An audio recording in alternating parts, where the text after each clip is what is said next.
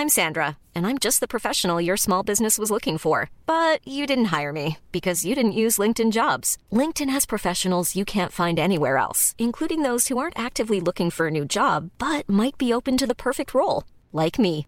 In a given month, over 70% of LinkedIn users don't visit other leading job sites. So if you're not looking on LinkedIn, you'll miss out on great candidates like Sandra. Start hiring professionals like a professional. Post your free job on linkedin.com/people today.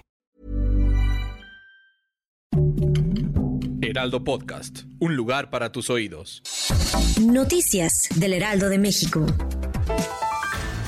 La madrugada de este 25 de enero, vecinos de la colonia San Agustín en Ecatepec trataron de linchar a un presunto delincuente. Por medio de varios videos que circulan en redes sociales, se observa cómo un joven es desgolpeado y despojado de su ropa y amarrado a un poste. El presunto delincuente preocupado les dice que él no hizo nada. Sin embargo, habitantes de la zona lo agreden e insultan. Ante esta situación, la policía intervino para averiguar el caso.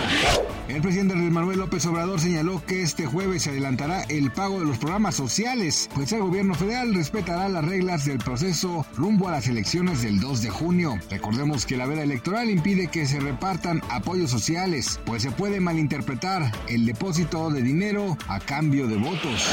El juez de la audiencia general encargado de llevar el caso de Luis Rubiales por el beso que le dio a la jugadora Jennifer Hermoso anunció que no solo Rubiales será juzgado, también el director deportivo de la selección masculina Albert Luque, el exentrenador de la selección española femenina Jorge Vildá y el responsable de mercadotecnia de la Federación Rubén Rivera por las presiones que sufrió la jugadora para que dijera que el beso había sido consensuado.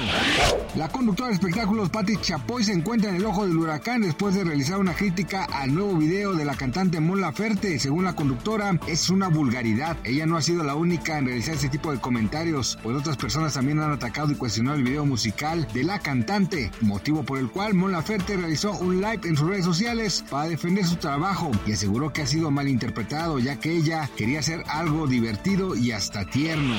Gracias por escucharnos, les informó José Alberto García. Noticias del Heraldo de México.